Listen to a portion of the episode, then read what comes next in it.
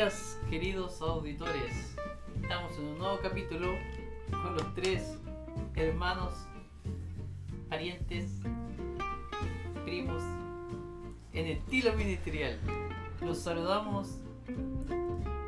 Juan Pablo se salu- se los saluda y saludan también Miguel Hola, buenas. y Eduardo. Hola, bendiciones. Nos pueden encontrar eh, como estilo ministerial. Y pueden hacer sus consultas al WhatsApp más 569 3495 9955 y buscarnos en Instagram y Facebook como Ministerio ICP. Nos puede escuchar también en Evox, Anchor, Spotify, Apple Podcast como estilo ministerial. El capítulo de hoy, el sacrificio de Cristo, leído por los labios de Eduardo Urrutia, Hebreos 9 del 23 al 28. Adelante con la lectura. Bueno, como siempre recordamos, este pasaje fue votado entre dos opciones por nuestros seguidores de Instagram y Facebook. Como ya mencionaba en las redes sociales, solamente yo les voy a instar a que lo sigan para que sean partícipes de una manera más activa de este podcast. Dice así el pasaje, Hebreos 9:23. Fue pues necesario que las figuras de las cosas celestiales fuesen purificadas así, pero las cosas celestiales mismas con mejores sacrificios que estos, porque no entró Cristo en el santuario hecho de mano, figura del verdadero, sino en el cielo mismo para presentarse ahora por nosotros ante Dios, y no para ofrecerse muchas veces como en contra el sumo sacerdote en el lugar santísimo cada año con sangre ajena. De otra manera le hubiera sido necesario padecer muchas veces desde el principio del mundo. Pero ahora, en la consumación de los siglos, se presentó una vez para siempre por el sacrificio de sí mismo para quitar de en medio el pecado.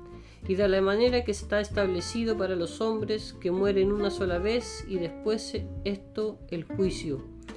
Así también Cristo fue ofrecido una sola vez para llevar los pecados de muchos y aparecerá por segunda vez sin relación con el pecado para salvar, para salvar a los que le esperan.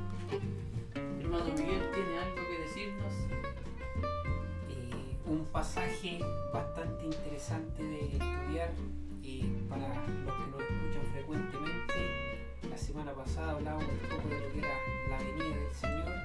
En estos versículos finales lo, lo menciona. Pero el punto más importante de, de esta lectura que realizó Eduardo es esta comparación que hace eh, en los versículos del 23 al 28, como lo leímos, eh, entre el tabernáculo que existió aquí en la tierra y lo que hace una referencia a un tabernáculo celestial en el cual es el Señor Jesús el encargado de realizar este sacrificio. Una cosa interesante a mi parecer es que dice que el tabernáculo que se le mostró a Moisés eh, era copia del que está en el cielo. Eso es algo interesante de notar en estos versículos, eh, porque el tabernáculo es una cosa muy especial, con, cosas y, señales muy específicas que es la pregunta que nos hacemos nosotros ahora, eh, es ¿Está este tabernáculo en el cielo y qué función cumple? Porque el tabernáculo era para hacer sacrificio. El sacrificio lo hizo Jesucristo ya en la cruz, como nosotros sabemos. Entonces, ¿qué función cumple el tabernáculo que hay en el cielo? Es una pregunta que podríamos hacernos. Quizás no es tan posible responderla ahora, pero a medida que se estudia la palabra, a lo mejor uno puede llegar a alguna conclusión. Eh, y vemos a lo largo de- del libro de Hebreo que nos habla y hace las comparaciones entre los deberes sacerdotales, entre el sacerdocio, entre el sumo sacerdote, entre las leyes que le entregaron al pueblo de Israel y cómo Jesucristo cumplió eh, en general estas normas y leyes que se le había dado al pueblo de Israel con el sacrificio que le hizo. Bueno, y acá en la tierra podemos nosotros ver también que si bien el tabernáculo era una copia de lo que está en el cielo, yo me atrevería a decir también que la adoración en general de la iglesia es una copia de la, de la adoración que está en el cielo. O sea, en el cielo se está adorando al Señor como se, se conoce, ¿no es cierto?, por la eternidad. Hay seres especiales creados por Dios para, para su adoración. Y aquí en la iglesia también lo hace con la diferencia que nosotros tenemos esta conciencia de pecado en nuestras vidas y conocemos mejor, creo yo, que los ángeles la obra redentora de Dios en nuestras vidas, ya que creo yo que los ángeles que están en el cielo obviamente nunca han pecado, no, no conocen a este Dios Salvador de la manera que lo conocemos nosotros en nuestros corazones. Así que también creo que es muy complejo eh, decir para esto específicamente está aquel tabernáculo en el cielo, pero de, en la misma idea creo que aunque no lo podamos saber, sí sabemos que hay una adoración permanente en el cielo y que nosotros también la tenemos acá. Ahora, entendemos en base a esto que Dios tampoco es como que necesitara nuestra adoración. Yo creo que adorar al Señor nos hace un beneficio, o sea, produce un beneficio más a nosotros que al mismo Dios. A, mí me parece eh, bastante interesante eh, como lo, que hace el libro de Hebreo, que hace como no sé cuál es el término léxico de, hacer esta comparación de algo del futuro, de algo de- del pasado, pero me parece eh, interesante de estudiar más a fondo esto de, de hacer una comparación de algo que pasó y se nombra en el Antiguo Testamento, de lo que era el tabernáculo, y llevarlo a, lo que es el ejemplo de- del Señor Jesucristo. Me gustaría leer eh, la nueva versión internacional. Ah, no. Eh, no se puede leer. no se puede, no se puede. Y me gustaría leer el versículo 23 para que, que da una, ejemplificación más clara. Dice así que era necesario que las copias de las realidades celestiales fueran purificadas. Me parece interesante eso, como lo acaba Eduardo, eso de decir que es una copia de la realidad celestial. Eh, o sea que es algo que, que obviamente está en el cielo y quizá en ese momento para quien escribió eh, este libro, que es desconocido, eh, quizá él lo vio o, o sabía de esa, de esa existencia de este tabernáculo celestial. ¿Quién cree que escribió este libro? Pablo. No sé. No sé, he, leído varias, bueno, no ahora, pero antes y como que ninguna me, hace pensar. la- O sea, he escuchado varios teólogos que dicen que fue Pablo, pero tienen por seguro. No sé. Yo leí un comentario anterior a venir a, a la, a la grabación del programa. ¿Ya? eh, que decía que Pablo eh, como que no podía ser Pablo, como que Ah. había algunos, es que por eso, por lo mismo es desconocido, sino Sí. Se lo adjudicarían a él. claro, hay ítems en los que El príncipe de los predicadores dice que es Pablo. El Spurgeon. Spurgeon dice que es Pablo.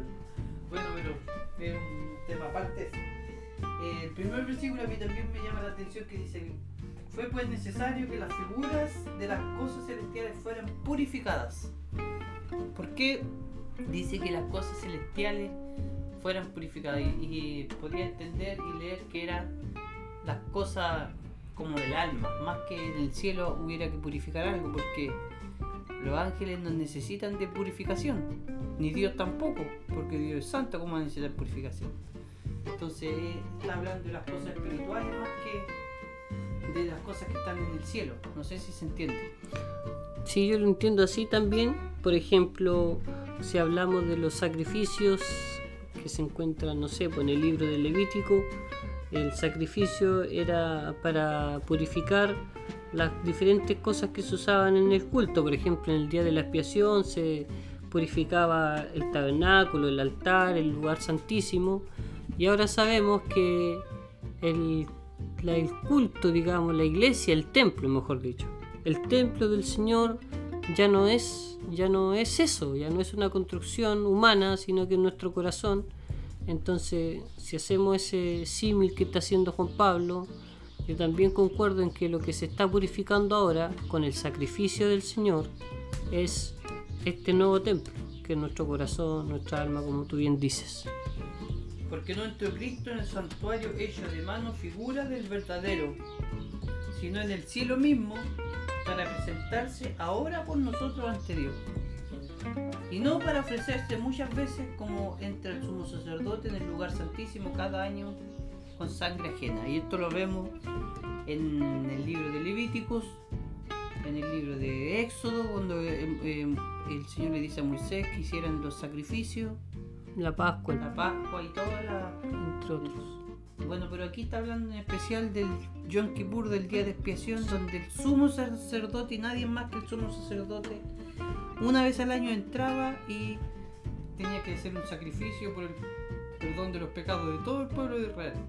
Ahora Dios dice que se ofreció una vez y no todos los años, no solo por el pecado de Israel, sino por el pecado de todas las personas que aceptaron a Cristo como su Salvador. Eh, y da este contraste, este- estos versículos entre el antiguo sacrificio y el nuevo sacrificio.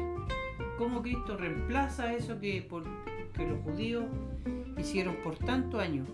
Y nosotros lo vemos en otras religiones también como tratan de hacer llegar a la presencia del Señor con sacrificio, con cosas que hacer para poder aceptar o aceptar, ser aceptado ante Dios. No es solamente los judíos que hacían sacrificio. A lo que voy es que muchas personas de otras religiones hacen también sacrificios para llegar a Dios. No es Hasta solamente- hoy, dices tú. hasta el día de hoy. La- todas las religiones buscan eh, la manera de cómo llegar a Dios a través de sacrificios porque está in- inserto en el corazón humano querer acercarse a Dios de esa manera. Y nos dice hoy día eh, este pasaje que esto se logra solamente llegando a Dios con el sacrificio de Cristo, que fue un sacrificio perfecto, como lo vemos a, lo largo de la Biblia. Claro, y referente a eso, eh, también concuerdo con Juan Pablo en el tema de que el ser humano eh, como que pretende a través de una acción eh, llegar a la, presencia de, Dios o, o recibir este perdón divino, pero como dice aquí, Señor Jesucristo lo hizo una sola vez, eh, no lo hizo repetitivamente como lo hacían en ese tiempo y, fue algo, algo extraordinario, algo que solo sucede una vez, que ya sucedió, ¿no es cierto? Y que no es necesario que vuelva a suceder. Yo también, bueno, es difícil no estar de acuerdo con ese pensamiento, sobre todo eh, si somos parte de una iglesia evangélica. Pero yo también creo que este sacrificio es, es perfecto, que mm, el acceso ahora a la presencia del Señor es un acceso abierto, digamos. Y una vez abierto, no, no se ha vuelto a cerrar así como, en, como hacía referencia Juan Pablo. En ese día solo una persona podía entrar al lugar santísimo que era donde estaba la presencia del Señor. Gracias a este sacrificio perfecto, ¿no es cierto? Una entre todos los beneficios que tiene, que es que nos perdonó, nos limpió de nuestros pecados y nos hizo aptos para eh, estar en su presencia, como dice este, este mismo libro, entre pues con confianza a, a la presencia del Señor, o sea, está este acceso abierto que nosotros tenemos disponible frente eh, a nuestra rodilla, por decirlo, en la oración, a lo mejor en, en- el clamor de nuestro corazón. Nos es fácil entrar a la presencia del Señor, pero insisto, es un sacrificio que se hace una sola vez, que lo hizo el Señor Jesús, que es perfecto y que sirve para el resto del tiempo. Y lo otro que tiene ese sacrificio, en diferencia al sacrificio de Aarón que hacía los descendientes de Aarón como sumo sacerdote, es que el sumo sacerdote entraba como el, of- el oferente, el que ofrecía el sacrificio. Pero entraba un animal a ser sacrificado. Exacto. En el caso de Jesucristo, entró él como ofrente, como una persona que ofrece algo y como sacrificio Y como ofrenda. y como ofrenda.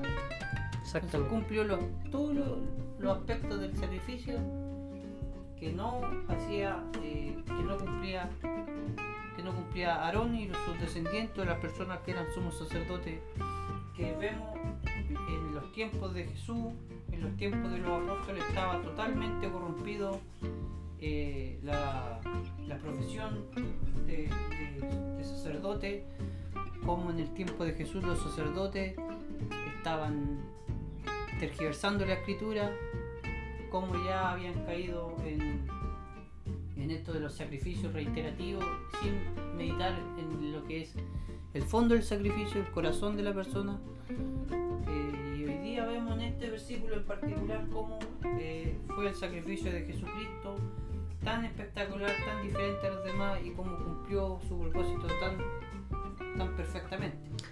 Bueno, el versículo 26 dice que de otra manera le hubiera sido necesario padecer muchas veces desde el principio del mundo, dando a entender que el hombre siempre ha sido pecador, siempre ha pecado y, está pecando y va a seguir pecando. Sí, porque lo- los sacrificios se empezaron a dar después de, de que se echó la ley, pues en Éxodo y ya cuántos años para atrás. Exactamente. Y después el versículo termina diciendo, eh, pero ahora en la consumación de los siglos se presentó una vez para siempre por el sacrificio de sí mismo para quitar en medio el pecado. Y aquí quitar hace referencia también a que el Señor ya no vino ni a cubrir el pecado como se hacía antes, eh, espiritualmente hablando, porque podríamos decir que un algo que se tapa queda ahí, pero solamente cubierto. Pero como dice también otro pasaje, eh, he ahí el Cordero de Dios que quita el pecado, o sea, ya no existe más. No es que el Señor lo tape, sino que lo quita, vuelvo a insistir, y nos permite esta comunicación con nuestro Padre Celestial. Por eso uno siempre que ora lo hace a través del Señor Jesús, O sea, por ejemplo. el- lo- los sacrificios que hacía Aarón solamente tapaban el pecado. Claro. Y los que hace Jesucristo, el que hizo perdón, Jesucristo lo quitó. Que es una diferencia sustancial. Obviamente, me parece a mí, eh, como decía anteriormente, eh, esta diferenciación que hace al, al entregarse él mismo como sacrificio y no como lo hacía, como dice en el versículo 25, con sangre ajena, aquel eh, sacerdote, ¿no es cierto?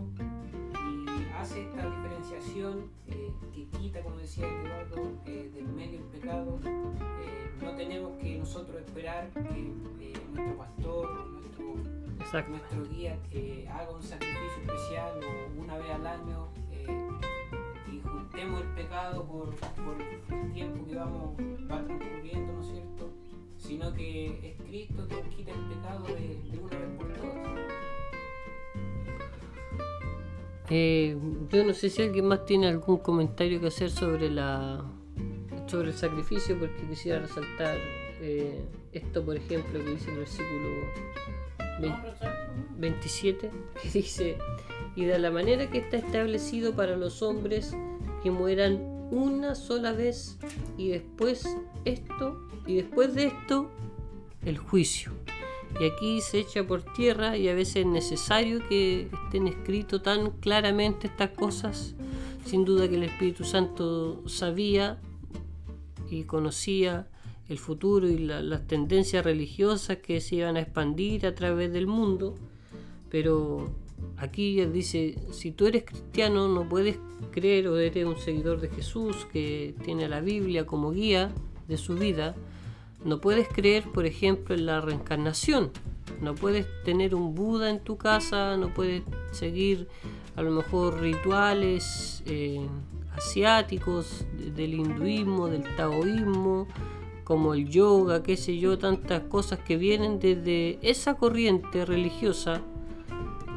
Insisto, hay, a veces en las casas uno ve en la televisión budas gordos, budas flacos que parece que fueran un adorno tan moderno, pero que van y, al lado una cruz, al lado una virgen que sin duda demuestra la ignorancia de la persona.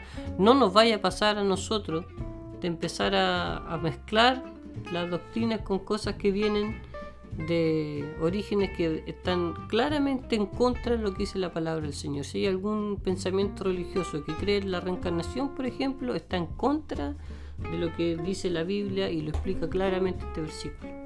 Yo creo en la reencarnación. Iría en contra de la Biblia. Y bien, ¿qué pasa acá? Yo tengo. No, que destacar de eso que existen algunas excepciones, como también se destacan acerca de esta muerte, eh, como lo es Lázaro, por ejemplo, eh, que fue resucitado, ¿no es cierto? Y también destaca un comentario, eh, aquellos que serán arrebatados no tendrán que sufrir esta muerte, según lo que leo aquí en, Está bien. O sea, Lázaro. no, y todos aquellos que, Ah. que, que se levantaron Toda la iglesia. de, de la muerte, que, que es milagro. Elías. eh, ¿Elías? Elías fue arrebatado, no, no vio la. Pero el Miguel está diciendo de los que fueron resucitados milagrosamente. Ah, ya. No, pero lo Ponga- arrebatado igual no. No conocieron la muerte, pues. Claro. Pero es que estamos a ver, estamos viendo que hay casos excepcionales donde hay una persona que murió dos veces, pues, Lázaro. Sí, po. Ya. Lázaro, sal fuera. Y están también aquellos que ni No van a siquiera morir. la conocieron. Claro. Porque no la van a conocer. Moisés. No, no, Moisés murió. Conoció la muerte porque. Sí. Enoch. Enoch y Elías. Elías fue arrebatado en un torbellino. Sí. Enoch y Elías. Y Jesucristo. Hasta el momento. No, porque Jesucristo murió.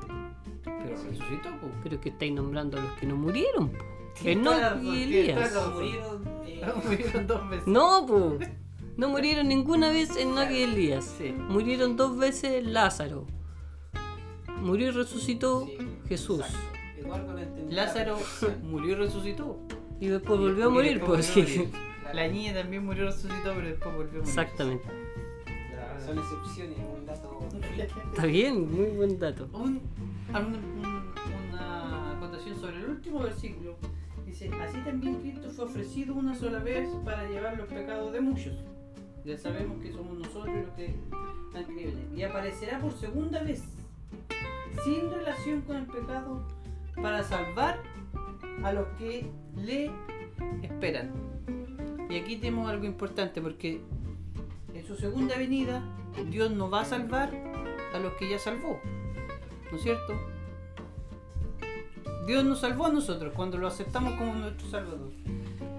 La, salvación abarca tres aspectos importantes del- de nuestra vida. Primero es que nos justifica de nuestra culpa. Segundo es que nos da el poder del pecado, o sea, nos santifica. Y tercero es que nos aparta de la presencia del pecado que nos glorifica. Somos santificados, justificados y glorificados por la salvación de Jesucristo, ¿no es cierto? Pero este versículo abarca el tercer aspecto que es el de la glorificación. Cuando nosotros seamos glorificados, porque en estos momentos nosotros no estamos glorificados, No. somos pecadores llenos de pecado, ¿no es cierto? Pero cuando Jesucristo venga con sus santos en la segunda venida nos va a glorificar. Este es el aspecto que abarca este versículo acerca de lo que es la salvación. Como digo, la salvación ab- abarca estos tres aspectos y otros más, por supuesto. Nos libra de, de tentación y muchas otras cosas más que nos ayudan, que nos da la salvación hacia nuestras vidas.